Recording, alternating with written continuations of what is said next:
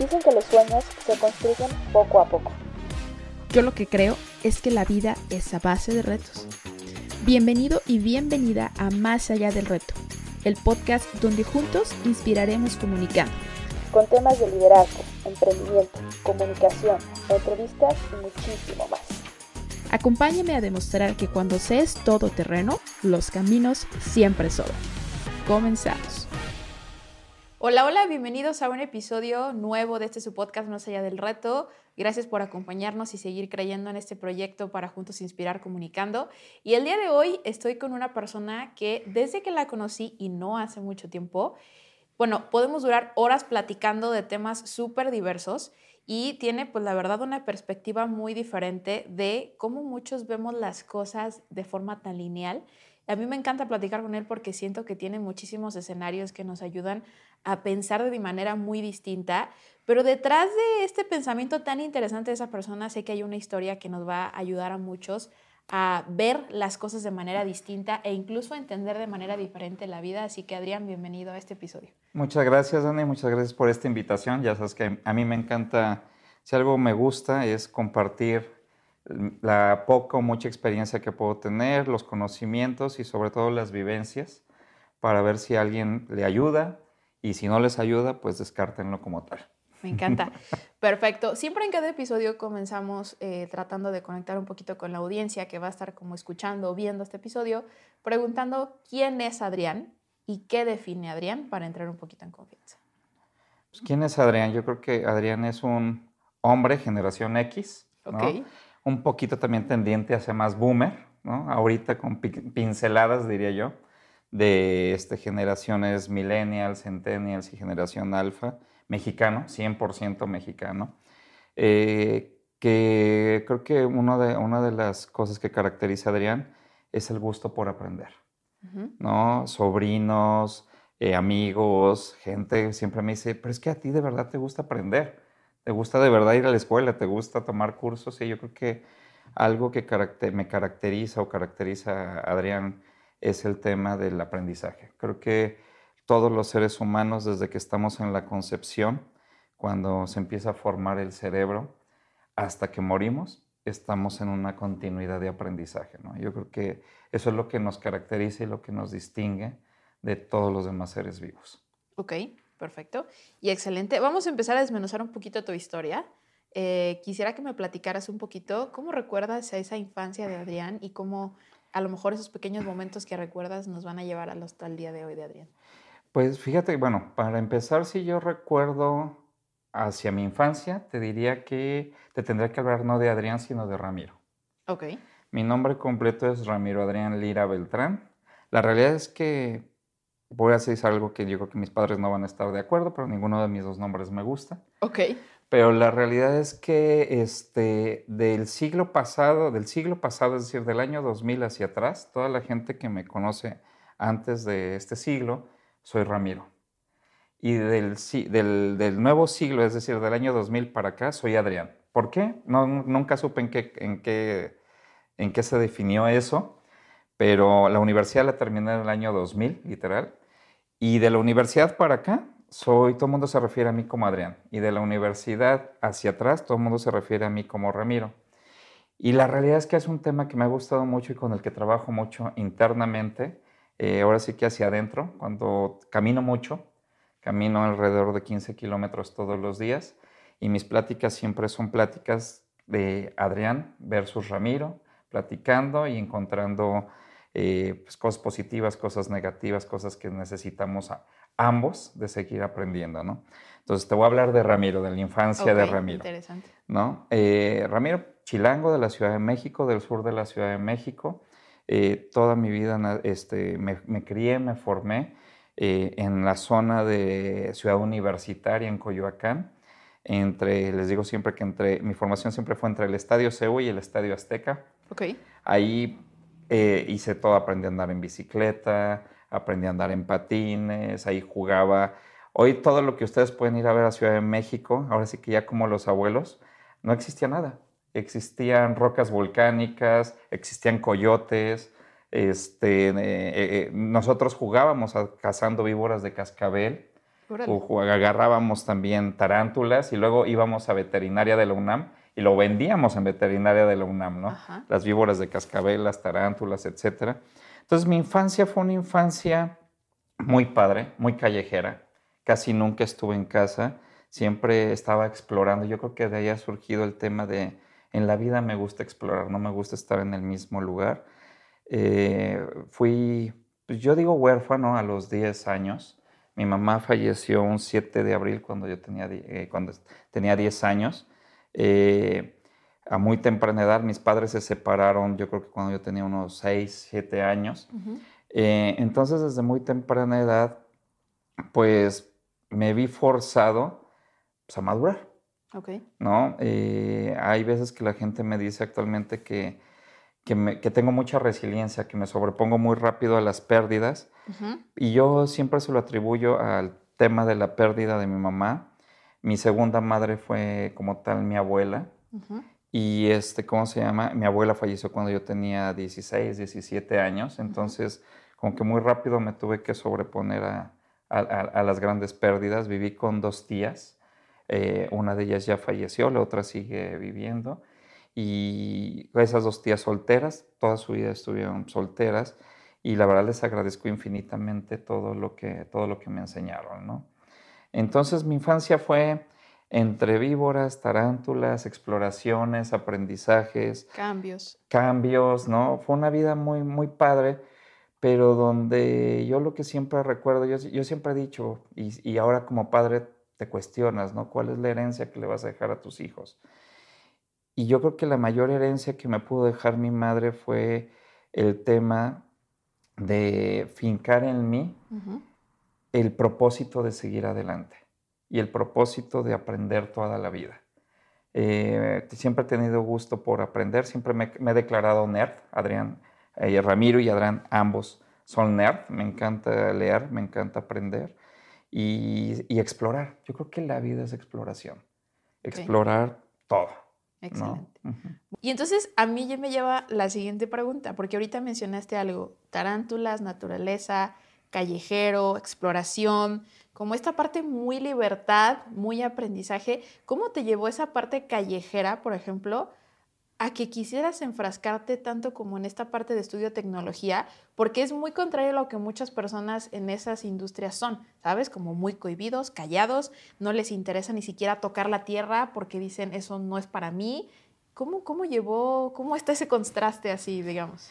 Pues fíjate que entonces ahí sí ya nos tenemos que pasar al tema de esta segunda parte, y eso sí es muy Adrián. Este, yo toda mi vida, pues muy, muy nerd, muy de, muy de escuela, muy del el niño de las buenas calificaciones, el niño que se porta bien, etc. También tuve una juventud muy, muy, muy callejera. Okay. O sea, tuve una juventud donde yo siempre les digo que de los 16 años a los 18 años, mi juventud fue libertinaje. ¿no? Yo era el clásico chavo que se iba de fiesta y regresaba a casa una semana después. ¿no? O sea, mi fiesta duraba una semana, jugaba fútbol, ganaba, ganaba dinero jugando fútbol. Entonces, siempre fui una persona sumamente sociable. Siempre me ha gustado estar con amigos, siempre me ha gustado hacer amigos, pero la realidad es que hacia adentro, siempre he dicho que Ramiro y Adrián es un ser sociable, más no social. O sea, hacia mi, hacia mi círculo tengo no más de cinco o seis personas muy cercanas a mí. Tengo muchísima gente a mi alrededor y creo que algo que me ayudó, algo que me ha ayudado muchísimo y que eso se lo debo a mi mamá, es el tema de siempre ser franco, siempre ser claro, siempre ser grato y sobre todo educado. Yo creo que si tú me preguntas, todas estas puertas que te has abierto en la vida, ¿a qué se debe? A un buenos días, buenas tardes, ¿cómo estás? Y sobre todo a tratar a las personas como son, seres humanos, sin denigrar a ninguna sola persona, sin denigrar a la persona que hace el aseo o la persona que te abre la puerta o la persona que te está dando el servicio de transporte, ¿no?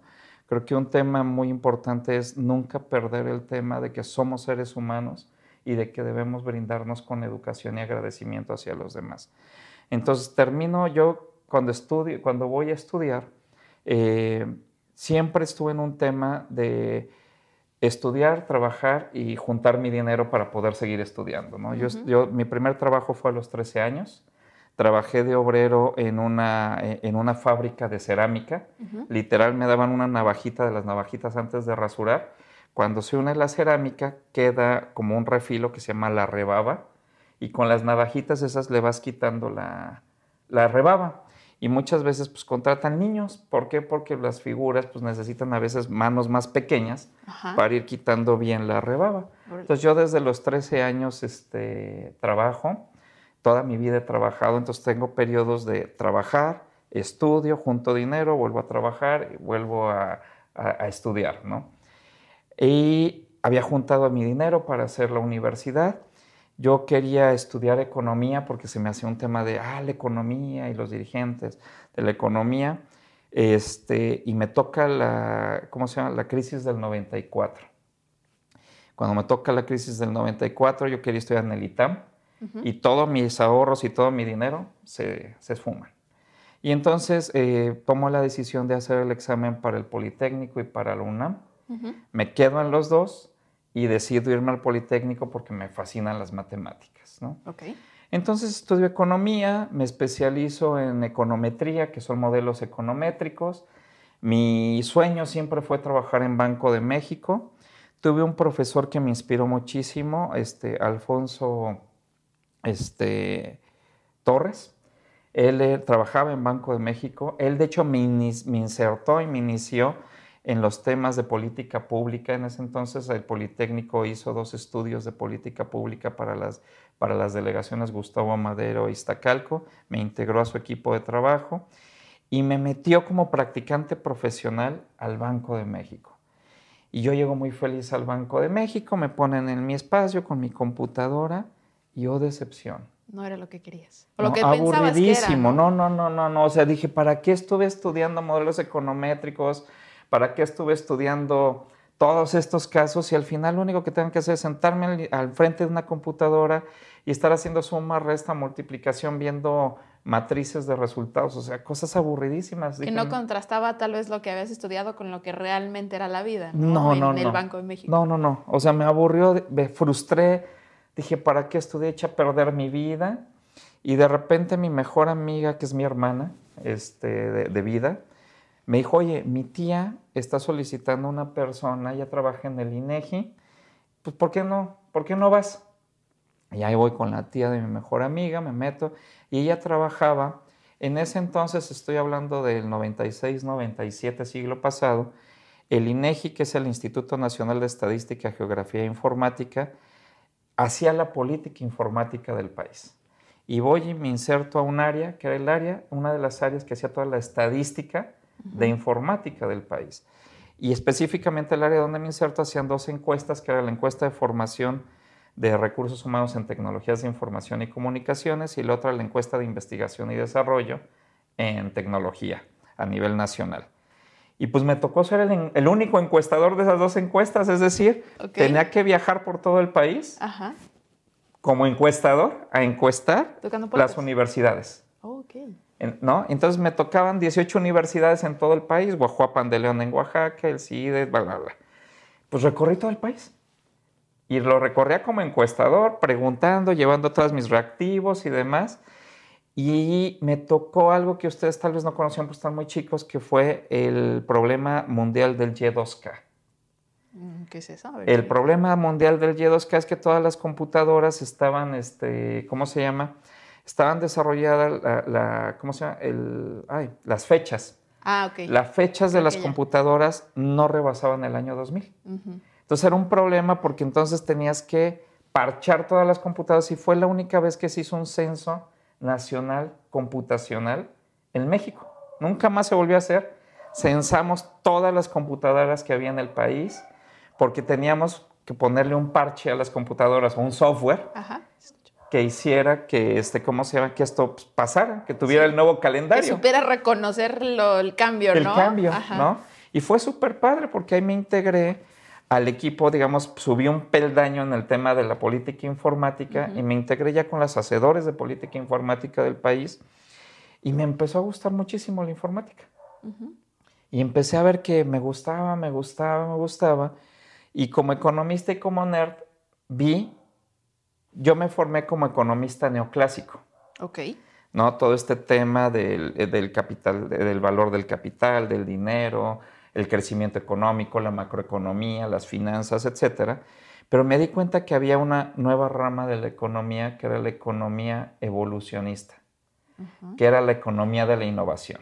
Ok, interesante. Schumpeter, eh, Castells, eh, esta Carlota Pérez, bla, bla, bla, bla, bla y que era un tema completamente diferente, porque mientras la economía neoclásica parte de la explicación desde la física y la matemática, es decir, la física de la causa y el efecto, la matemática para medir esta causa, qué efecto va a tener o en qué proporcionalidad va a tener lo que decimos los economistas, ¿no? Si México logra crecer en 2%, entonces el salario habrá que ser en tanto por ciento. Ajá, como Esto en tanto. Muy, prospectado, muy cuadrado. Exacto, ¿no? Que dicho sea de paso, hay, hay un chiste que tenemos entre econometristas que decimos que los econometristas tenemos dos trabajos al año. El último seis, los últimos seis meses de cada año nos la pasamos analizando y evaluando qué va a pasar el próximo año para hacer nuestros modelos. Ajá. Y los primeros seis meses del siguiente año nos lo pasamos analizando en qué la regamos porque no salió nada, ¿no? Ok. Y entonces, y del contrario, del lado de la corriente de la economía evolucionista, la economía evolucionista parte de la biología, de la teoría de redes, de la teoría de la membrana de la piel, de cómo las células empiezan a trabajar en conjunto para empezar a hacer las membranas, la red. De hecho, de ahí también surge de la biología, surge el concepto de la teoría de redes, de la teoría computacional de redes. O sea, totalmente distinto a lo que venías incluso prospectando para tu vida, ¿no? Así es. Y dos metaversos, o dos metaversos, dos, dos formas de ver la vida y de explicar la vida totalmente diferente, la física y la matemática de la biología, ¿no? Y entonces pues me empecé a meter en eso, me empezó a gustar y me encontré con que en México había una maestría en la Universidad Autónoma Metropolitana, que era la maestría de Economía, Innovación y Gestión del Cambio Tecnológico. Y era la única maestría este, de ese estilo en México, no había más. Y esa maestría era de CONACYT y tenía acceso a otras universidades internacionales, etcétera, etcétera. Y prospecté para esa maestría.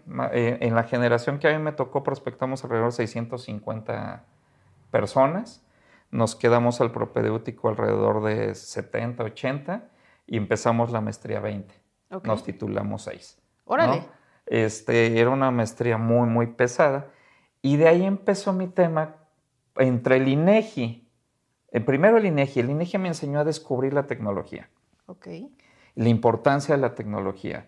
De hecho, este, en el INEGI hicimos la primera encuesta oficial en línea en el país en el 2002. O sea, te tocó como esa transición de que la tecnología comenzó a ser importante para este tema de recolección de datos, de análisis y que antes se hacía a lo mejor muy empíricamente. Así es. De hecho, de hecho, cuando presentamos el proyecto de hacer la primera encuesta oficial en línea en el país, bien chistoso porque nosotros llegamos con una descripción de la encuesta sobre, sobre un sustento tecnológico.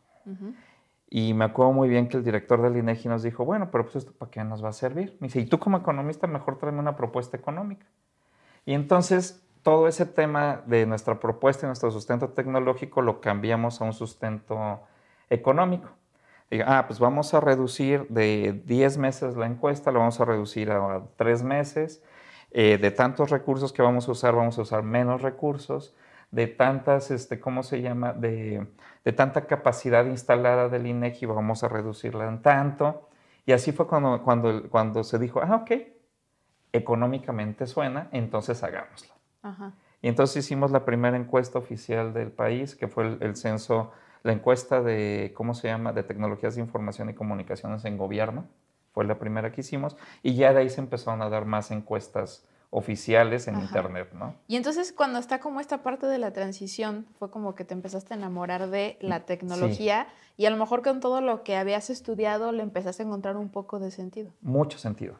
De hecho, este, yo me declaro tecnólogo positivista, así como, como si fuera, pero lo que sí creo es la tecnología es una herramienta.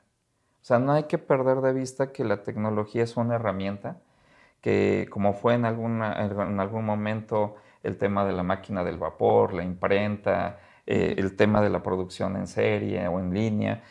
todas estas son herramientas, ¿no? Y yo creo que eh, eh, eh, hemos evolucionado muchísimo, no como humanidad, sino creo que hemos evolucionado mucho en el tema de nuestra tecnificación, de las, todas las herramientas que hemos utilizado, creo que hemos evolucionado increíblemente y que seguimos evolucionando y que las evoluciones que vienen en materia de herramientas y de tecnología es impresionante. Pero desde mi punto de vista, como seres humanos, no hemos evolucionado, o sea, seguimos teniendo las mismas falencias, seguimos teniendo los mismos deseos, las mismas necesidades, la misma arrogancia, Nos soberbia. Hemos como adaptado a las herramientas, pero realmente seguimos siendo los mismos. ¿no? Exacto, ¿no? No, no, hemos evolucionado ni siquiera en nuestras necesidades básicas, ¿no? Seguimos teniendo las mismas necesidades básicas, ¿no? ¿Hacemos más rápido la producción? Sí. ¿Mejoramos la producción? Sí. ¿La hacemos más eficiente? Sí pero como seres humanos seguimos teniendo las mismas necesidades, las mismas complejidades, ¿no? Los mismos temas, este, si tú quieres saber, positivos y negativos, pero como seres humanos seguimos siendo... Incluso hasta los mismos errores, ¿no? Exacto. Que supuestamente dicen que de los errores debemos de aprender y a veces hay generaciones que cometen el mismo error, pero en diferentes circunstancias. exacto, lo que nos ha cambiado es el contexto. Fíjate que tuve la oportunidad, un amigo me... Soy mucho de amigos y mucho de compartir conocimiento, ¿no? y me, este, hace unos meses me contó que conoció un físico y este físico le habló desde la física de un tema que es la lógica descontextualizada.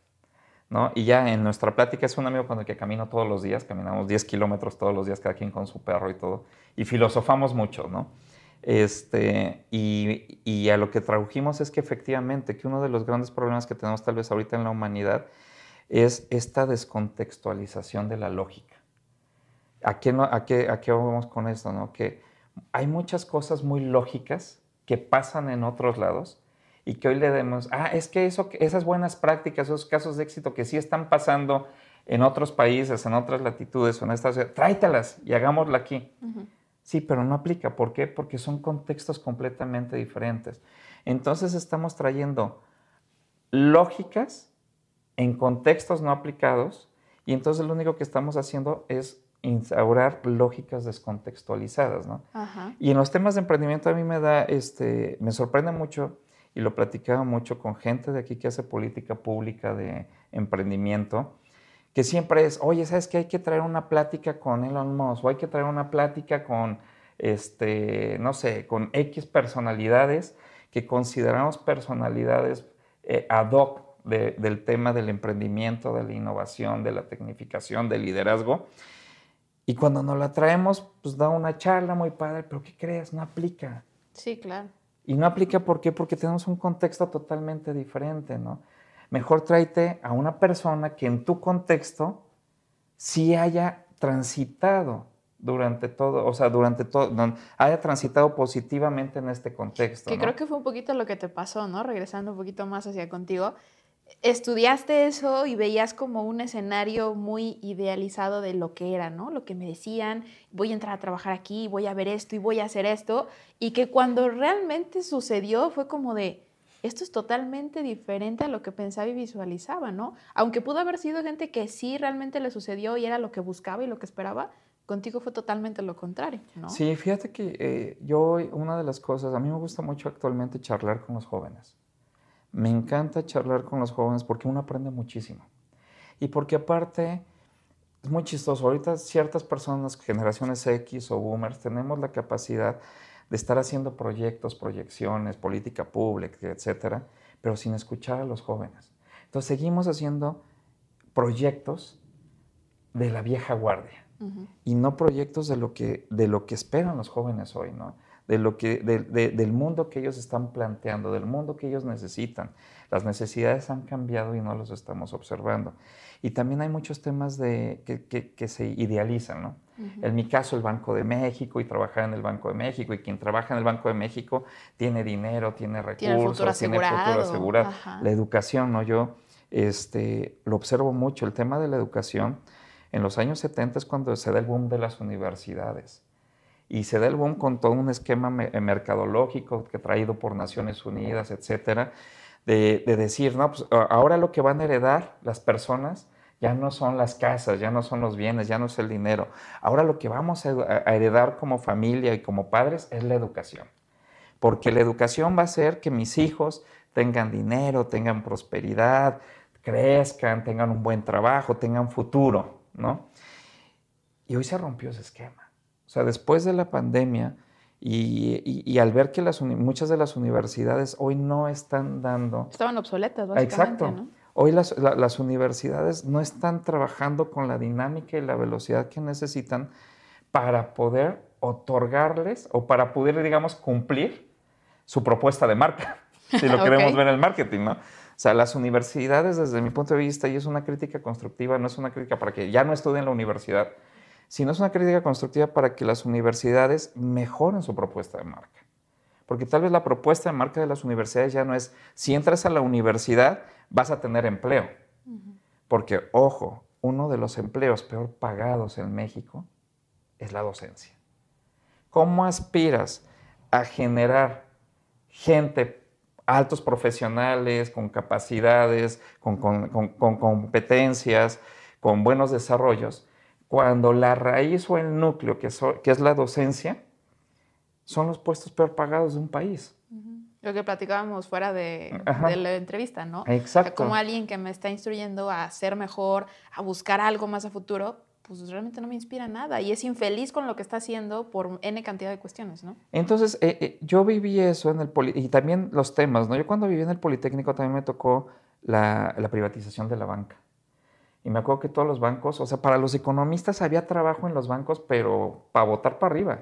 Pero era muy, muy chistoso. Yo tenía amigos en el ITAM, en el TEC de Monterrey, y a todos ellos les ofrecían trabajos en el corporativo, en Santa Fe. Sí vas a trabajar en el banco, pero vas a trabajar en Santa Fe. A los del Poli, a los de la UNAM, nos ofrecían trabajo en la, en la sucursal de cajero y, hasta los profesores te decían, es que debes irte a trabajar en la banca porque vas a aspirar a ser, imagínate, que seas gerente de un banco, de una sucursal. ¿no? Era como ese, Era como ese. estereotipo, ¿no? Eh, exacto, y ahí fue también mi debate porque yo, ahí tuve que decidir o irme a trabajar a un banco o irme al INEGI. Y decidirme al INEGI no me arrepiento, ¿no? Porque el INEGI me enseñó a, crecer, el INEGI me abrió puertas también internacionales. En ese entonces el INEGI era el mejor instituto de estadística, geografía e informática, de los mejores del mundo. Okay. Y entonces a muchos de nosotros nos tocó ir a capacitar a otros centros de otros países. A mí me tocó ir a capacitar a Centroamérica, Sudamérica, ¿no? Imagínate un chavo que apenas está terminando la universidad, que ya tu institución te manda a capacitar a gente de otros países, no, pues te, sube. Sí, claro. Y, ahorita que estamos tocando el tema, por ejemplo, de las universidades, de todo este contexto que venimos arrastrando, independientemente, a lo mejor digo, ahorita es como muy marcado, ¿no? Este tema de las universidades. Y anteriormente podrían decir, no, es que todo era pues muchísimo mejor. La educación de antes era buenísima, la manera en que los maestros te inspiraban. Pero yo noto aquí contigo que aunque es una diferencia de años bastante a la educación ahorita, ¿consideras que te pasó lo mismo? O sea, que ese, ese propósito que tenías, ¿no? Tú en mente, vamos a llamar ficticio, que no se dio, también fue por esa razón de que a lo mejor en la educación había algo como ahorita lo tenemos? Yo creo que hemos, eh, no sé, eh, y, ojo, eh, hablo desde mi experiencia. Claro, la experiencia de otros sí. Pero desde mi experiencia yo creo que sí hay muchas cosas que idealizamos. Ok. ¿No? Y, que, que, idealizamos desde la familia. Porque la familia idealiza que si estudias vas a tener un mejor futuro y que aparte si te vas a una universidad particular vas a tener todavía mayores este, oportunidades. oportunidades.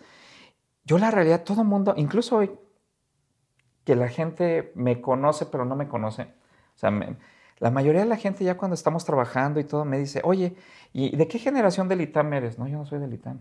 ¿O de qué generación del TEC de Monterrey eres? No, yo no soy del TEC de Monterrey literal, mi columna vertebral eh, de, formación siempre ha sido en escuelas públicas, siempre, ¿no? La licenciatura en el IPN, la maestría en la Universidad Autónoma Metropolitana. Ahorita estoy estudiando el doctorado y el doctorado lo estoy haciendo en tecnología y lo estoy haciendo en la Universidad Autónoma de Guadalajara. Tengo diplomados en el TEC de Monterrey, he estudiado ciertos cursos y ciertas especializaciones en el IPADE, otras en la Universidad del Valle de México, etcétera. O sea, sí, Sí, sí me he diversificado, he estudiado en, Naciones Unidas, en la CEPAL, etc. Pero yo lo que creo es que realmente todo ese cúmulo de conocimiento genera valor cuando lo aplicas. Independientemente de dónde sea. exacto. Y también, ojo, un, o sea, actualmente yo creo que también hay muchísimo más aprendizaje en lo que se denomina la educación no formal. ¿Qué es la educación no formal? La educación en tu trabajo, la educación entre tus amigos, entre tus contactos, la educación en los podcasts. Entonces, de verdad a mí me impresiona, por eso digo que soy este, tecnólogo positivista. Es impresionante hoy la cantidad de conocimiento y de aprendizaje que tienes a tu disposición desde los medios digitales. eso en la vida, yo, yo cuando quería un libro o quería algo, tenía que ir a la biblioteca. Y ir a la biblioteca era tomar el metro, agarrar el metro para ir a la biblioteca central que estaba en Valderas. Yo siendo del sur de la Ciudad de México tenía que agarrar el metro línea 3 de Universidad, Valderas, Valderas, bajarme, o a las bibliotecas de Ciudad Universitaria, pero le tenías que caminar o irte en bicicleta, ¿no? Pero también eso era aprendizaje. Y también a lo mejor hasta arriesgarte que lo que fueras a buscar ni estuviera, porque era súper limitado. No, o ni estuviera, o, estar buscando dentro de quién lo tenía. Ajá. Oye, y este lo prestaste así, ¿y a quién lo prestaste tal? Ay, pues voy a buscar, ¿no? Entonces, este, era, era muy, muy difícil acceder al conocimiento. Bueno, no tan difícil como en la Edad Media, ¿no? Que era todavía mucho más difícil. Pero hoy es muy fácil acceder al conocimiento. ¿Qué es lo que yo sí observo? Por ejemplo, ¿qué te debería enseñar la universidad? Más hay muchos, muchos profesores, no, es que no lo busquen en Internet, no lo busquen en ChatGPT. Yo creo que hay un tema que les deberían de estar enseñando a los, a los estudiantes es qué es una fuente de información confiable y fidedigna. Enseñarnos a buscar. Enseñar a buscar. Si ya tienes ahí todo, enseña, enséñale al, al estudiante, enséñale a buscar. ¿Qué es, una, es una, es una fuente fidedigna? ¿Qué es una fuente confiable? Y yo se los decía, trabajando, estuve de asesor de la Universidad de Guadalajara del CUSEA en el año 2022. Y yo tenía mucho, trabajaba con muchos estudiantes, ¿no? Y todos los estudiantes hablaban de youtubers, de tal.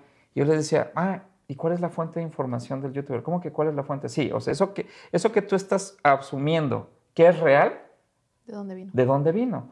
Porque incluso yo, a mí de, de, chavo, cuando estaba estudiando, me encantaba leer el periódico El Economista, El Financiero. E incluso hoy, lees las, a los columnistas del Financiero, del Economista, del Universal, etc.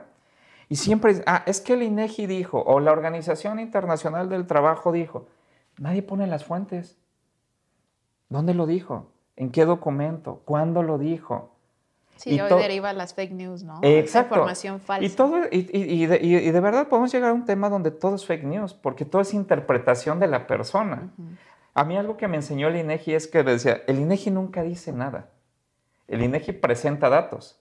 El INEGI muestra bases de datos. Todo lo que dicen del INEGI dijo, nada lo dice el INEGI. El INEGI nunca hace interpretaciones de lo que da. ¿no? Las interpretaciones las hace la gente como lo que decíamos ahorita, ¿no? Lo que yo pensaba que trabajar en Banco de México era lo adecuado y que cuando realmente llegas y dices, no es cierto. O sea, todo lo que me dijeron no es cierto. Exacto. Y tal vez no es, cierto para mí, tal vez a, cierta, a ciertas personas, por su perfil, sí trabajar en, frente de una computadora todo su día en un cubículo de 3x2 es perfecto, ¿no? Ahí yo también, ah, por ejemplo, ahorita que decías esto, yo pasé de la economía neoliberal a la economía evolucionista, ¿no?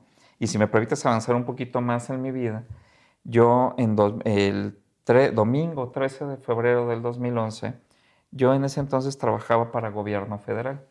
Trabajaba específicamente para la Secretaría de Comunicaciones y Transportes y trabajaba para todo el tema del proyecto de México, lo que fue después México Conectado y trabajé también ahí para todo el tema de la homologación de la plataforma de portales del Sistema Nacional de México y proyectos estratégicos como el proyecto Mujer Migrante. Sí, proyectos nacionales. Pero al final del día, y yo ahí decía, no, esto sí es lo mío, ¿no? Aparte, te presentabas y soy asesor de gobierno federal y comías en los mejores restaurantes y conocías, pues, bueno, conocí gobernadores, conocí al presidente, conocí a otros presidentes, porque también estuve, un tiempo antes estuve en, en CEPAL, en Naciones Unidas, viví en Santiago de Chile, y ahí me pude sentar con muchos presidentes, me hice buen amigo del presidente Mujica, Lo que decías ahorita, no, soy como dijiste, Adrián y, y, Ramiro. Este, soy, como dijiste, esa frase de soy sociable. O soy, ajá, soy un ser sociable, más no, social. Entonces, conozco muchísima gente. Al final del día, mi vida es mi vida, ¿no? Eh, pero lo que sí creo es que siempre la educación te, vaya, te va a abrir puertas. Y también entender que toda la gente somos seres humanos. Y muchas veces decimos, ah, es que el político y el político ratero, o es que el tal, somos seres humanos. Al final del día, como te lo dije hace rato, todos tenemos las mismas necesidades y como quien dice, todos tenemos que llevar la papa a la casa, ¿no? Todos tenemos que llevar el sustento a la casa, la comida a la casa, vestir a los hijos, etc. Y cada quien dentro de su entorno, con sus capacidades y con sus limitaciones, tiene que hacerlo conducente a su entender y a su, y a su contexto para cumplir sus necesidades básicas, ¿no? Y yo creo que es ahí donde, donde para algunos pues, estas necesidades se cubren con la investigación, con la consultoría, etcétera. Para otros se cubren desde otros puntos de vista, con el emprendimiento, con la docencia. Pero yo creo que tenemos que dejar, creo que también la tecnología nos trajo mucho este tema de taguear a la gente, ¿no? de ponerles etiquetas. a la gente. Y yo creo que hoy es, es, momento de, de, quitarnos las etiquetas. Yo, yo siempre hablo de, este tema del feminismo. Digo, si existe el feminismo porque le estamos poniendo la etiqueta. Realmente yo, yo, he, tenido, eh, creé tres empresas. Eh, la última empresa, eh, Smart Environment, la realidad es que era una empresa donde todo el mundo me decía, ¿por qué contratas puras chicas? ¿No? Y, me decían al revés, y casi no contratas hombres, ¿por qué no contratas hombres? Digo, pues porque para lo que hacemos nosotros, el perfil de las mujeres, específicamente mujeres egresadas de, las, de la carrera de este, como negocios internacionales, es muy bueno para el tema de la consultoría. ¿Por qué? Porque es un perfil donde, las donde forman a la gente para que aprenda a escribir, para que tenga este, competencias de periodismo, para que tenga al menos dos idiomas aparte del español. Entonces tienen una visión holística del mundo. Entonces, que sepan de tecnología, pues es lo menos, porque entonces dices, pues sabes qué, pero este tema es hablar de tecnología, es investigar de tecnología. Y les empieza a gustar algunas, otras no les empieza a gustar, pero escriben muy bien, redactan muy bien. O sea, entonces aquí yo creo que el tema es no taguear, no ponerle etiquetas a la gente, no ponerle etiquetas a, a los profesionales, porque también hay algo que estoy viendo es que uno nace siendo economista y de repente se hace tecnólogo y de repente se vuelve a ser economista y de repente se vuelve matemático, ¿no? Porque el, mundo es cíclico. Cuando me dicen, oye, ¿crees en el metaverso? Sí. ¿Por qué? Porque sí existe, ¿no? Todos tenemos diferentes formas de ver el, de ver el universo, de ver nuestras vidas. Y la realidad es que, ¿por qué yo he de decir que la forma en que interpreta la vida Dani es incorrecta porque la ve completamente opuesta a la que la veo yo? No. A Dani le funciona esa forma de ver la vida. A mí me funciona esta forma de ver la vida, ¿no? Entonces yo creo que tenemos que empezar a quitarnos esas etiquetas, empezar a tener este, tema de, segmentarnos. Por allá los feministas o las feministas, por acá los, este, ¿cómo se llama? Los, que están a favor de, estos temas de equidad de, de, equidad de género, LGTB+, etcétera por acá los nerds, por acá los, este, los, los, ¿cómo se llama? Los políticos. Todos, somos, personas. Exacto. Cuando dejemos de ver eso, te vas a dar cuenta de que puedes estar conviviendo con todos y de que, de que puedes sacar lo mejor de cada uno y ellos obtener lo mejor de ti mismo. Tú mencionaste una fecha ahorita. ¿Hay algo importante en esa fecha de por qué la hayas mencionado? Sí, es eh, el domingo 13 de febrero de 2011 estuve a punto de fallecer. Tuve un colapso físico muy importante eh, y derivado del cansancio, derivado del estrés, derivado del agotamiento. Estuve hospitalizado un tiempo. Eso me llevó a cambiar completamente mi vida. Eh, renuncié a gobierno federal, eh, renuncié a ese estrés Tuve la oportunidad, se me abrieron tres oportunidades, una de irme a hacer el doctorado a Canadá, Alberta, y trabajar en investigación para una petrolera, la otra irme a, Monterrey a trabajar para un corporativo, Y la otra era, tuve tener una invitación de venirme a Guadalajara, Jalisco, y trabajar con los clústeres de, de tecnología. Decidí venirme a Jalisco, la mejor decisión de las que he tomado. ¿Por qué? Porque una de las cosas que yo tenía desde, desde joven era emprender. Tenía ese chip de, Ay, ¿qué es eso de emprender? ¿Qué es eso de cada empresa? Pero en Ciudad de México es muy difícil porque la formación en Ciudad de México es corporativa. Y ya todos los corporativos existen. Sí, y crear algo nuevo con todos crear esos algo nuevo monstruos. con todos esos monstruos es así como de... "Mm". Pero cuando empiezo a conocer este Jalisco y empiezo a conocer a los jaliscienses, me doy cuenta que el jalisciense en sí mismo tiene una cultura de negocio impresionante. A mí me impresiona cómo en Jalisco se juntan y vamos a hacer un negocio, sí, y vamos a hacer, tú pones esto, yo pongo esto y ¡pum! Se creó el negocio. Crítica constructiva al jalisciense, les cuesta muchísimo trabajo hacer empresa, cosa que el regio lo tiene perfectamente hecho. ¿Qué es la empresa? A ponerle procesos, poner políticas, efectivamente empezar a ver que el dinero generado por la empresa es de la empresa, Ajá. no es del dueño. Sí. ¿Sí me explico? Sí, sí. Y no tienes que estarle sacando dinero a la, a la empresa, etcétera, ¿no? Entonces, este, ¿cómo se llama? Me vine para acá para aprender de, de- de este chip que tiene el jalisciense. Y efectivamente llegué, llegué a un instituto que también es mi, mi segunda etiqueta profesional. La primera es el INEGI, la segunda es el IJALTI. El IJALTI es el Instituto Jalisciense de Tecnologías de la Información. ¿Aún existe? Eh, todavía existe. Eh, y cuando yo llegué, el IJALTI desarrollaba toda la red de conectividad de Internet del Estado, desarrollaba tres parques tecnológicos, el Centro de Software, el Chapala Media Park y el Green IT Park. Y era un instituto eh, que me- a mí me gustó muchísimo. Y aparte que, que te permitía o a mí me permitía empezar a tener un día a día con empresarios del sector de tecnología. Ahí conocí muchos empresarios y empecé a saber qué es esto- este tema de ser empresario.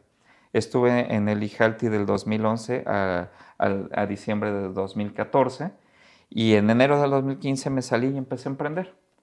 Creé, este, junto con un amigo, un socio de ahí mismo de los empresarios, creamos un primer emprendimiento que se llamó Sinovatec, que tenía que ver con el desarrollo de drones Ok. este, para, para temas de medio ambiente.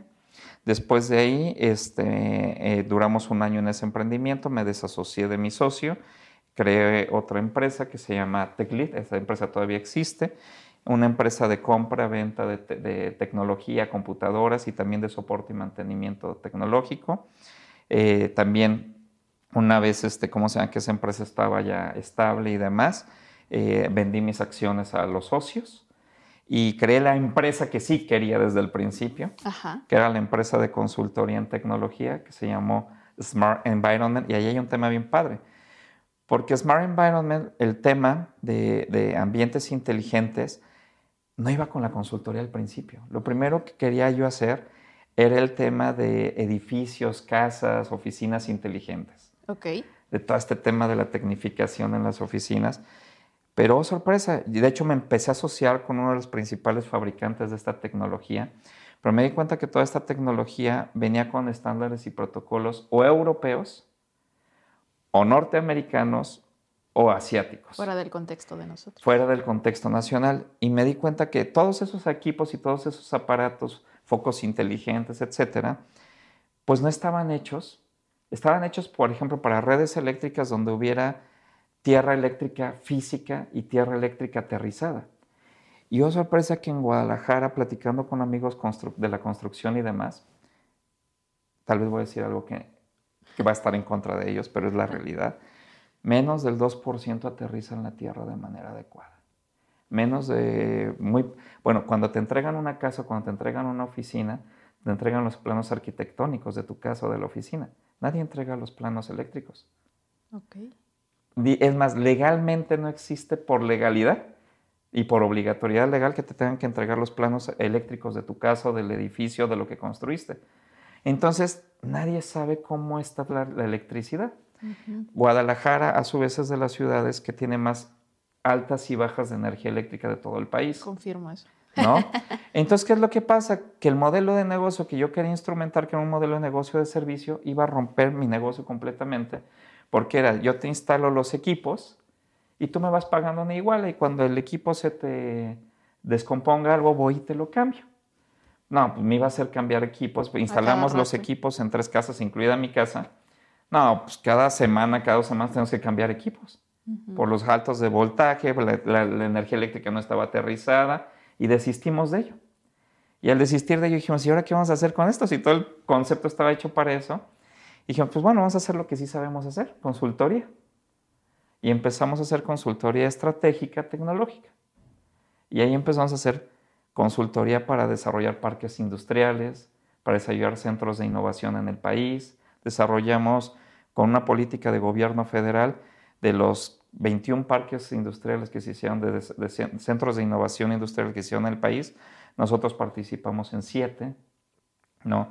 Este, y empezamos a hacer política pública, hicimos la estrategia digital del Estado de Jalisco, etcétera, ¿no? Y entonces, con ese suceso tan importante que mencionaste, ¿consideras que esto cambió totalmente tu perspectiva de vida para realmente darte cuenta que tenías que hacer lo que anhelabas?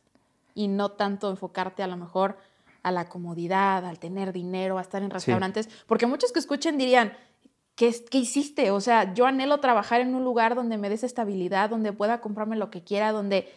Y que tú dijiste, espérame, esto me está enfermando, no es lo que quiero y voy por el camino equivocado.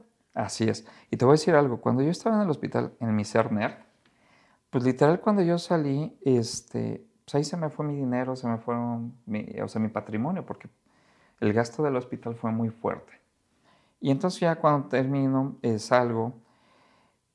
Y algo que me hizo cambiar completamente, eh, y el tema de, ahora sí que de un día, de un día para otro, como decía Lupita D'Alessio en una canción de Hoy voy a cambiar, fue mi primer hijo, Santiago. Yo llegaba normalmente a casa a las 11, a 11, 10 de la noche. En ese entonces Santiago tenía cuatro años. Yo recuerdo que llegué a la casa con tipo 11 y media de la noche y Santiago salió corriendo, un niño de cuatro años que todavía no dormía esa hora porque estaba esperando a su papá. Y llega Santiago y me dice, papá, papá, te estaba esperando y demás, lo abrazo, le doy su beso. Y en eso yo tenía una perrita en ese entonces que se llamaba Arroba, una boxer. Y me dicen, ah, eh, me dice mi esposa, oye, no hemos sacado Arroba, tienes que sacar Arroba. Y dije, ok, bueno, voy rápido, le doy un paseo de 15 minutos y regreso. Se me olvidó mi celular. Y ya llevo Arroba, la llevo a caminar, regreso Vuelvo a entrar a mi casa y viene mi hijo saliendo otra vez del pasillo con mi celular en mano, pero con una cara de angustia impresionante.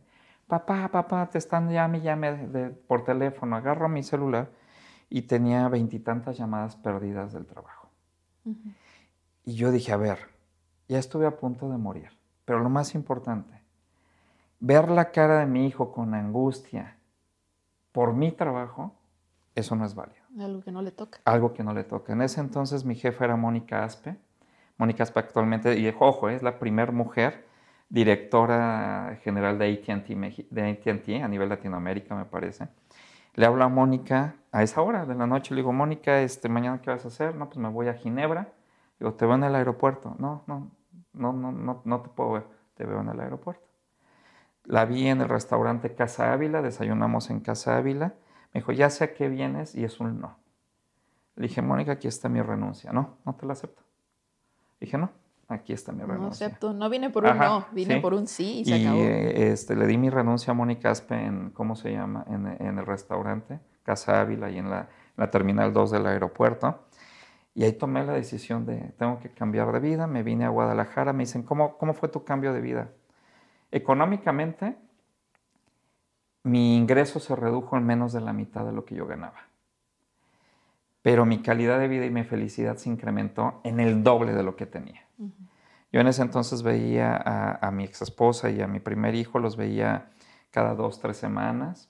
Casi no estaba en casa, estaba en casa muy pocas veces cuando regresé a Guadalajara. Cuando me vine a Guadalajara, ellos se vinieron ocho meses, seis meses después. Primero yo me vine solo e iba cada semana cada 15 días a Ciudad de México a verlos.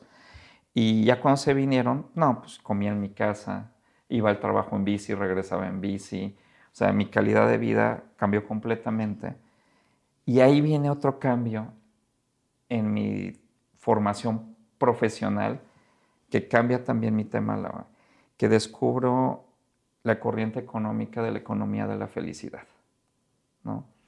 Y entonces yo ya había pasado de, ser economista neoclásico a ser economista evolucionista o de la Una innovación. transformación. Y luego paso a la economía de la felicidad, ¿no? Que no es un tema, es un tema que actualmente está muy en boga, la economía de la felicidad, pero que es un tema que viene de hace más de 200 años con este Roland Malthus, un economista clásico, que lo primero que hace es, oigan, hay que observar que estamos cazando eh, la riqueza de las naciones y estamos cazando la riqueza de las personas con la felicidad. Y realmente no todas las personas que son ricas o no todas las naciones que son ricas son felices. Son felices. Y tampoco todas las personas que son pobres o todas las naciones que son pobres son infelices. ¿No? ¿Y por qué digo que está más en boga? Porque pues, ah, no tiene mucho, tiene, no sé, menos de 10 años que se empieza a medir estadísticamente la felicidad, que actualmente ya existe el índice mundial de, la felicidad, ¿no? en el cual creo que México ahorita somos más o menos como el lugar treinta y tantos, ¿no? de los 114 países evaluados. Si no estamos tan jodidos, pues tampoco estamos tan bien. Ajá. Y entonces, la economía de la felicidad, particularmente de qué hace, de, ojo, disasociemos el tema de la riqueza económica y el tema de, de la riqueza económica vista en dos temas, en el tema del poder adquisitivo y en el tema de la adquisición de bienes. ¿Por qué? Porque cuando agarras y dices, ¿qué, qué significa la, la, riqueza? Significa o tengo buenos sueldos, o tengo buenos ingresos, o tengo buena casa, tengo buenos activos, ¿no? Casa, autos, ropa, etcétera, ¿no? Entonces dice, bueno, pues esto no casa con esto. ¿Por qué? Porque de este lado la riqueza es algo tangible. ¿no? Eh, tengo dinero, tengo casas, tengo ropa, tengo esto. Y la felicidad es algo propia de la persona y es algo físico, o es, algo emocional o es algo intelectual o es algo pensante. Incluso momentáneo, vamos a llamarlo así, ¿no? Fíjate que sí, o sea, un, tema es, eh, te voy a contar una historia. Cuando yo, estaba, cuando yo trabajaba en, en CEPAL, cuando estaba en CEPAL, pues yo eh, trabajamos puros economistas de todas partes del mundo. Y una ocasión tuvimos un espacio de tres semanas y unos amigos y yo decidimos irnos a la Patagonia. Agarramos, rentamos una camioneta, literal como chiste de Pepito, íbamos un francés, un alemán, dos italianos, una brasileña y yo. Y un mexicano. Y un mexicano, ¿no? Y nos fuimos a la Patagonia. Eh, en un momento nos perdimos. Llevamos como seis horas conduciendo en, el hielo, no veíamos absolutamente ninguna población ni nada. Este, ya, ya se nos estaban acabando los tanques de, de, diésel de, la camioneta. Y de repente en la noche vimos por ahí que, había como una chimenea. Pues vamos hacia allá, ¿no? Ya nos fuimos y llegamos a una cabaña de una familia extremadamente pobre. Llegamos, nos, nos, abrieron las puertas de su casa y en medio tenían una olla con alubias. Alubias. No, no había más para comer. Y literal nos repartieron las alubias con ellos, pero era contando alubias. ¿De cuántas alubias nos tocaron? Nos compartieron eso. Nos compartieron un aguardiente. Fue de las noches más felices de nuestra vida. Tenían por ahí una guitarra, eh, estuvimos cantando, estuvimos bailando, y era una familia del abuelo, la mamá, los hijos, este, era una familia como de 10 personas viviendo en la misma casita. Más los que llegamos, ¿no? Una noche increíble, o sea, una noche única. Al día siguiente amaneció, pues nos dijeron, bueno, el poblado más cercano está ahora, sí, váyanse todo este derecho. Nos subimos a la camioneta y me dice Alessandro, el italiano, que era el que iba manejando, me dice, maneja. Yo le digo, no, ¿yo cómo voy a manejar? En mi vida he manejado en hielo. No importa, traía las, ya trae las cadenas y todo, no te vas, no va a pasar nada. Le digo, no, no, no, ¿cómo? No, no podemos manejar. Ya no me, suben a manejar, pero yo con que no pueden manejar y todos estaban en shock. Pero en shock así, a excepción de Ana Paula, la brasileña y yo. Y que ahora nos quedamos adelante. Y Ana Paula y yo, pues, ¿qué les pasa? Estaban en shock. ¿Qué tienen, no? Callados, con la cara, ah, ya seguimos avanzando. Y ya cuando pues, salieron del shock, nos decían, es que siempre nos han dicho que entre más ricos vamos a tener felicidad. Y acabamos de descubrir que esta familia que es extremadamente pobre nos dio la noche más feliz de nuestra vida. Y, decían un concepto que me gustó mucho y lo acuña, que decían es que para nosotros, en Europa particularmente, la felicidad es como un orgasmo. ¿No? Trabajas, trabajas, trabajas, tienes la felicidad como si fuera un orgasmo y ya, se va. Dice, y nosotros los vemos a ustedes, a Ana Paula y a ti, que viven en países, en entonces, países jodidos, te estoy hablando del 2004. Ah, pues ya hace 20 años. literalmente hace 20 años. Y dicen, y ustedes siempre están felices. Ajá. Siempre están platicando, siempre están jugando, siempre están bromeando, ¿no? Dice, entonces algo estamos haciendo mal. Todos economistas en ese, ¿no? Y entonces, cuando me pasa esto en el 2011 y demás, recuerdo esa parte, esa vivencia del 2004. Digo, es, es, correcto, es cierto. Entonces lo que me empiezo a plantear es, para mí, para Adrián y para mi familia, ¿qué es felicidad? Y entonces empiezo a traducir ese tema de felicidad, también empiezo a, a, ver lo que significa la felicidad, pero también hacerlo de lo intangible lo tangible. Y hago una metodología en la cual actualmente doy un taller y doy una masterclass sobre la economía de la felicidad y doy un taller también para empresarios y no empresarios sobre cómo, cómo crear la economía de la felicidad. ¿no? ¿Por qué? Porque muchas veces en la economía neoclásica, en la economía actual del consumismo, pues nos hacen pensar o pensamos que tenemos un problema de ingreso y que todo el tiempo tenemos que ganar más, ganar más, ganar más, ganar más, pero la realidad es que no tenemos un problema de ingreso. Porque si tú agarras el primer sueldo o el primer ingreso que tuviste en tu, en tu vida profesional, que en mi caso fue en el INEGI, y en el INEGI yo ganaba 3.500 pesos mensuales, al ingreso que tienes actualmente o con el ingreso incluso que te jubilas, el ingreso que tienes actualmente o con el que te jubilas es n cantidad de veces superior al ingreso que tuviste. Y en el capitalismo, que es el sistema en el cual vivimos, no tenemos un problema de ingreso porque siempre vas a tener un mayor ingreso, incluso por pura inflación. Claro, exactamente. ¿no? Entonces, si no tienes un problema de ingreso, ¿cuál es tu problema? El gasto.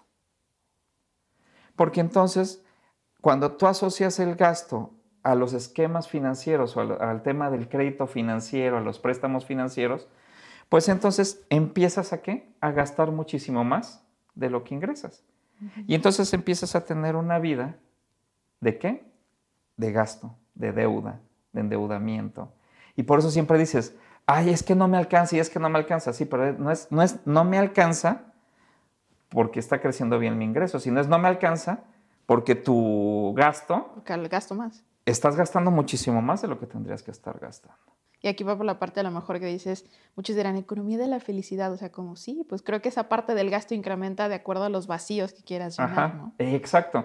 Y una parte también, eh, ya, ya, ya, que si lo vemos, yo, yo digo que hay, hay, algo que, la curva de la economía de la felicidad, a diferencia del gasto, es una curva que sí incrementa, pero posteriormente se aplana, se achata y posteriormente cae hacia, hacia, hacia las edades adultas. ¿Por qué? Porque simple y sencillamente cuando vas envejeciendo, y te lo digo ya también con una persona que está llegando a los 50 años, empiezas a descartar tantas cosas que no son necesarias en la vida. Yo, por ejemplo, hace, hace 12 años llegué a Guadalajara. He vivido en ocho casas diferentes. Y he vivido en todas las zonas de aquí de Guadalajara, ¿no? En Chapalita, en este, Bugambilias, en solares, en este, de jardín real, de todos lados. Y hace un año y medio me fui a vivir hacia el centro, a Santa Tere. Vivo en un departamento súper pequeño, que es como cuando yo vivía de estudiante. Antes tenía los refrigeradores grandísimos de dos plazas con un montón de comida. Hoy tengo un frigobar. Pero eso que me ha enseñado este último año y medio, a de verdad saber qué es lo que necesitas lo que realmente importa. Lo que realmente importa. O sea, lo, que realmente significa y tiene valor para tu vida. Y también empezarle a hacer caso a lo que realmente te genera felicidad. Y para mí ya ha llegado un concepto que es lo que doy en este taller a veces, de que la felicidad tiene que ver con tres cosas. Tiene que ver con tranquilidad y paz, tiene que ver con agradecimiento y tiene que ver con satisfacción con tranquilidad y paz en el sentido de que vamos a adquirir o vamos a comprar cosas que me dejen tranquilo y me dejen en paz en función de que no es una deuda actual ni se convertirá en una deuda futura. Es decir, me va a dejar tranquilo económicamente el adquirir esto. Que me deje agradecido, porque en la economía todo lo que tenemos de ingreso al final del día nos provocó eh, esfuerzo, nos provocó gasto en tiempo, nos provocó muchos gastos, lo que en economía llamamos el costo de oportunidad. Entonces, cuando yo compro algo, tengo que estar agradecido primero conmigo mismo de que el esfuerzo que hice para adquirir eso, realmente estoy agradecido porque sí lo pude adquirir. O incluso agradecido con el esfuerzo que hicieron terceros para que yo pudiera adquirir eso. Y finalmente satisfecho de que pude hacer una compra inteligente de que yo necesitaba un sillón y me puse a investigar tipos de sillones, calidades, precios y demás, y al final adquirí algo que, me, hizo, que hizo para mí una compra inteligente, ¿no? Entonces cuando yo estoy consumiendo o estoy adquiriendo cosas que me dejan tranquilo, que me dejan agradecido y que me dejan satisfecho, en automático me dejan feliz. Entonces todo este esfuerzo por estar adquiriendo cosas, al final me está llenando de felicidad. Y no de, ay, tengo que comprar otra sala, ay, tengo que comprar otra computadora, ay, tengo que comprar otro pantalón, ¿no?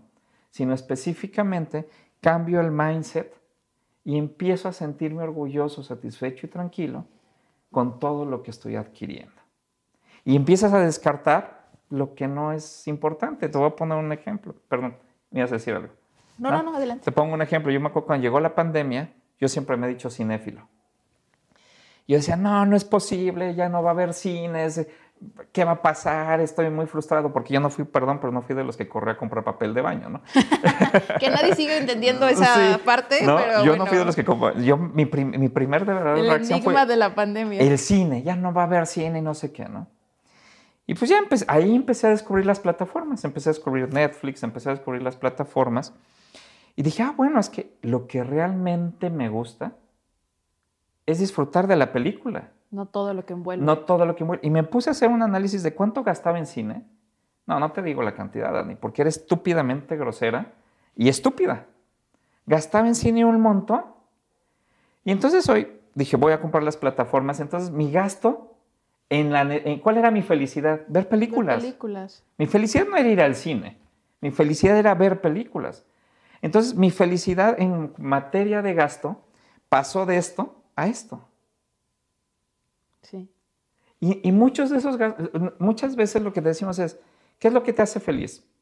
Ah, no, es que me hace feliz el viaje. ¿Es el viaje? Exacto. O te hace feliz conocer nuevos lugares. O la gente con la que vas. O te hace feliz la gente. O ¿Qué te hace feliz? Y creo, que ahí radica ese tema, ¿no? Que muchos ven el dinero como la felicidad por lo que van a agarrar, lo que van a comprar, lo más costoso, pero muchas veces creo que la felicidad radica en entender realmente qué es lo que quieres, ¿no? Como dices ahorita, pues a lo mejor no tengo que endeudarme para irme a París, cuando a lo mejor lo que quiero disfrutar es un viaje con mi mamá y puedo ir aquí dos días a cualquier lugar. Pero no entendemos eso. Y creo que eso tiene que ver mucho con lo que venimos platicando de el taguear, ¿no? El decir, ah, es que si no me gasto y me endeudo y me tomo la foto en la Torre Eiffel, pues es que no soy feliz y la gente no va a pensar que soy feliz. Fíjate que eh, el otro día estaba viendo una entrevista que le hacen, ay, se me olvidó el nombre de la actriz.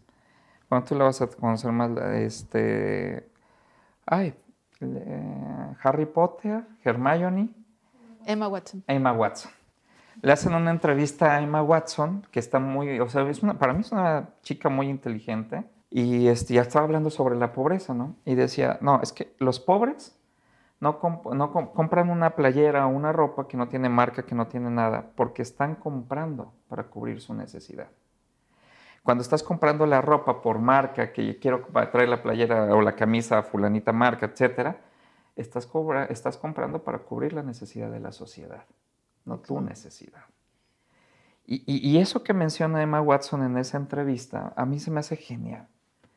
Porque cuántas veces nosotros no estamos cubriendo las necesidades de la sociedad, las necesidades de nuestra familia, las, necesidades de nuestra pareja, ¿no?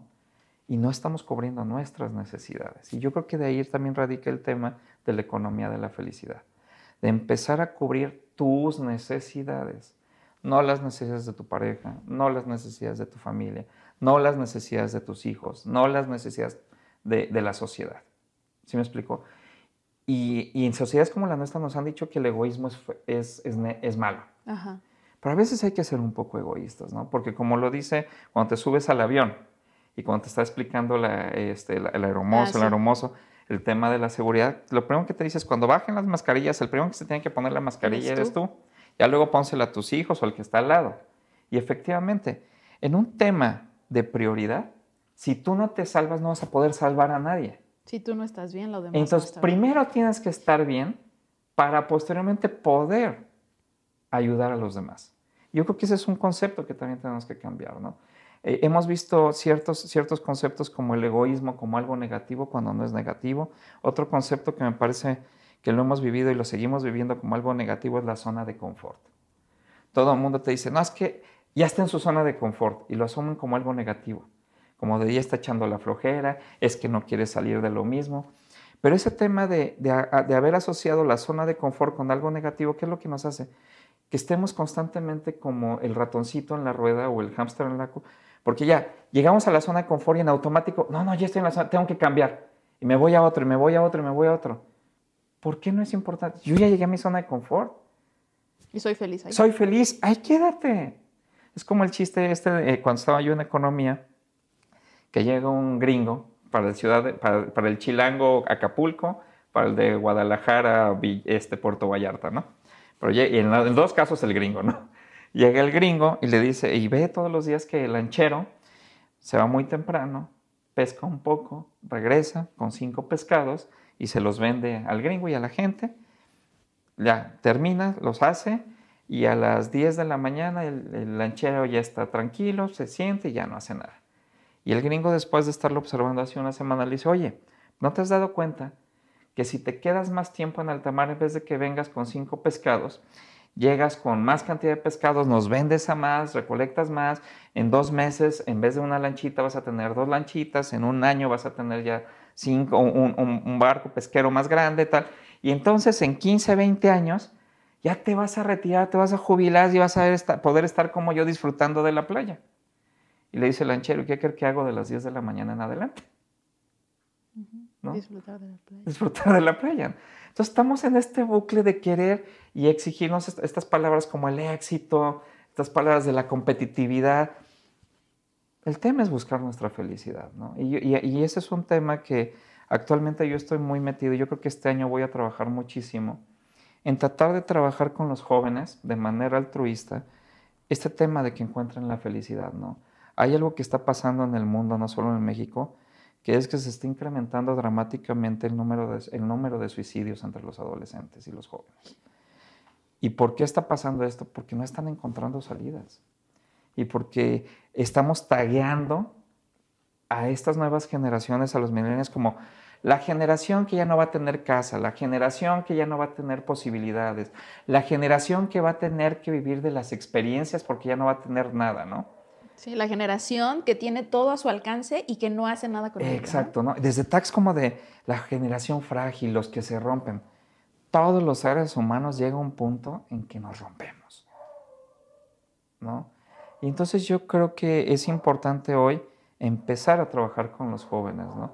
Y empezar a regresarles a los jóvenes algo que las generaciones X, boomers y el sistema, entiéndase el gobierno, entiéndase la religión, entiéndase los sectores educativos, esto es una óptica personal, les hemos quitado, ¿no? Hay una palabra que me gusta mucho que es enajenar, la escuché por primera vez cuando estudiaba marxismo y que decía Karl Marx, que el, capitalista, el pseudo capitalista, enajena la plusvalía de quien la produce, porque quien produce la plusvalor o quien produce ese, ese beneficio es el empleado y el empresario es quien les quita esa utilidad y se la queda, ¿no? Se las enajena. Y yo creo que algo que estamos haciendo muy mal como sociedad y como sistema es que el gobierno, las universidades, la religión, etcétera, estamos enajenando principios que le corresponden al ser humano, que le corresponden a los jóvenes, como principios como el emprender, el innovar, el ser líder, ¿no? Ahora los chavos tienen que ir a las universidades, a las escuelas, al gobierno, no sé. Ah, ¿Cómo voy a ser emprendedor? ¿Cómo voy a ser innovador? ¿Cómo voy a ser líder? A ver. Cada quien lo hace diferente. La innovación es innata al ser humano. Hemos innovado desde que somos Homo sapiens. ¿De dónde surge la innovación? De querer hacer un cambio en nuestro entorno. De ahí surge la innovación. Agarramos diferentes herramientas y demás, pero La innovación surge de la intención de querer hacer un cambio para facilitarnos la vida. El emprender, ¿qué es emprender? Hacer algo nuevo, hacer algo nuevo que no habías, que no habías hecho anteriormente. Todos emprendemos, desde el hecho de entrar a la universidad, desde el hecho de pasarte a otro, de cambiarte de casa. Lo estamos nada más focalizando al tema del negocio. Claro. Y todos los días podemos emprender y, y todos tenemos las capacidades de emprender. Me encanta. Y el liderazgo, lo mismo. ¿no? ¿Qué es el liderazgo? El asumir la responsabilidad de guiar una actividad y de sumar el esfuerzo de todos hacia el logro de del resultado de esa actividad. ¿no? Eso es liderar. O sea, y lideramos, lideramos en muchas partes de nuestra vida. Siempre que hay una persona enferma en casa, hay algún familiar que dice, no, a ver, a ver, a ver, déjense de hacer tonterías, tú te vas por las medicinas, tú te vas a ver este médico, tú te vas a ver este. ¿No? Cuando estamos en un equipo de, de, cualquier deporte, siempre hay algo que de repente, aunque no es el capitán, ah, ¿saben qué? Estamos regándola, tenemos que hacer esto, esto. Cuando estamos en nuestros equipos de trabajo, también siempre, hay alguien. Y ojo, todos tenemos la capacidad de liderar y el liderazgo, si yo lo veo más a veces como un tema de orgasmo. Porque no es que seas líder y te mantengas como líder toda tu vida, no. El liderazgo es una toma de decisión. Yo en este momento quiero asumir el liderazgo de esta acción. ¿No? Ah, para la otra acción, no, no. Yo soy de, yo soy de los que ayuda, no quiero ser líder. Porque aparte no tengo la capacidad de, ser líder en eso. Entonces, estamos enseñando que tenemos que ser líderes, tenemos que ser emprendedores, tenemos que ser, este, ¿cómo se llama?, innovadores, ¿no? Y la realidad lo único que estamos formando, y aquí sí me gusta mucho y, espero que en algún momento la gente lo lea más, hay un filósofo coreano que se llama Byung-Chul Han, que la realidad a mí me sorprende mucho, sus libros son bien chiquitos pero de mucha síntesis. Y, el primer libro que yo leí de él se llama La sociedad del cansancio. Y dice, pues hoy todos tenemos, vivimos todos los días el día de la sociedad de la alta eficiencia, la sociedad de la productividad y la sociedad creativa. ¿no? La sociedad de la alta eficiencia es, aquí está todo tu checklist y tienes que terminar todas estas tareas, y hiciste esta, y hiciste esta, y hiciste esta, y hiciste esta. Perfecto. La sociedad de, la alta disponibilidad, ¿no? El tema de, tienes muy pocos recursos, tienes muy limitados recursos, y con estos recursos tienes que hacer maravillas, ¿no? Y entonces tienes que ver cómo le haces, pero tienes que funcionar. Y la sociedad creativa, ¿no? Hoy todo tienes que ser creativo y tienes que ser innovador y tienes que ser líder pero la realidad es que lo único que estamos creando es una sociedad altamente cansada. Todos, la mayoría está agotado, está cansado, está frustrado, está todos los días es el tema de el tema repetido, me despierto, voy al trabajo, hago las actividades, la rutina, pero no estoy feliz. Y creo que con eso me quedo realmente porque sí, es cierto, es, es muy cierto y me venimos arrastrando como todo lo que comentas y creo que todo culmina en esta parte de la felicidad y que a veces hacemos cosas que ni siquiera queremos, pero buscamos algo más y no estamos buscando eso. Exacto. Y también entender que la felicidad de Daniela puede ser totalmente diferente a la felicidad de Adrián. Y las dos son reales. Cada quien tiene su perspectiva Cada diferente. quien tiene su perspectiva. Y esa parte que, este, y esa parte que tenemos que ser respetuosos y responsables con lo que opina el de al lado. Hemos dejado de discutir y, de, y, discutir y discernir, ¿no? De, ah, esto es lo que yo opino y esto es lo que yo opino. Pues discutámoslo. Al final de esa discusión, tal vez podemos llegar a un punto de encuentro de los dos. Tal vez no. Y como dice, cuando uno choca, cada quien se va con su golpe, ¿no? Pero ya lo discutiste, ya lo planteaste. Pero ahora no. Ahora cada quien está en su metaverso, está en su mundo, y no le toques tantito algo que no piensa porque se genera el conflicto, no se genera la discusión. Sí, me encanta. Se genera el conflicto, porque no estamos discutiendo, estamos generando conflicto. Sí. Nos vamos a los golpes, nos vamos a, la agresión, al, ¿cómo se llama? al mentarle la madre al de la, guerra, básicamente. Exacto. Y no discutir. A ver, ¿por qué piensas eso? Porque yo pienso esto. Tal vez al final dices, no, no me convenciste. Ah, está bien, ya lo discutiste. Me gusta. Sé que este podcast tiene muchísimos mensajes, pero ya para cerrar, porque si no podríamos durar otras 3, 4 horas hablando.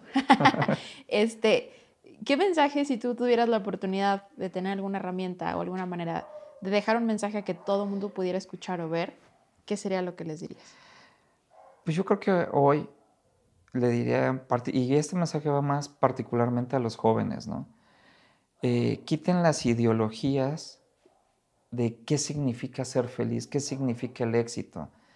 Eh, quiten todos esos velos sobre el éxito de otras personas, sobre la felicidad de otras personas e, e, empiecen a ser introspectivos consigo mismos. Y así yo como hablo con Adrián y con Ramiro, pues muchos podemos tener dos nombres, hagan ese ejercicio de hablar internamente y de verdad empezar a discutir consigo mismos qué es lo que es la felicidad para, para ustedes, ¿no? ¿Qué significa la felicidad? ¿Qué lo va a hacer felices? ¿En qué tipo de trabajo sí quisieran desarrollarse? Eh, muchas veces hablamos del talento y decimos, es que tiene talento, pero la realidad es que muchas veces el talento también es una confusión, ¿no?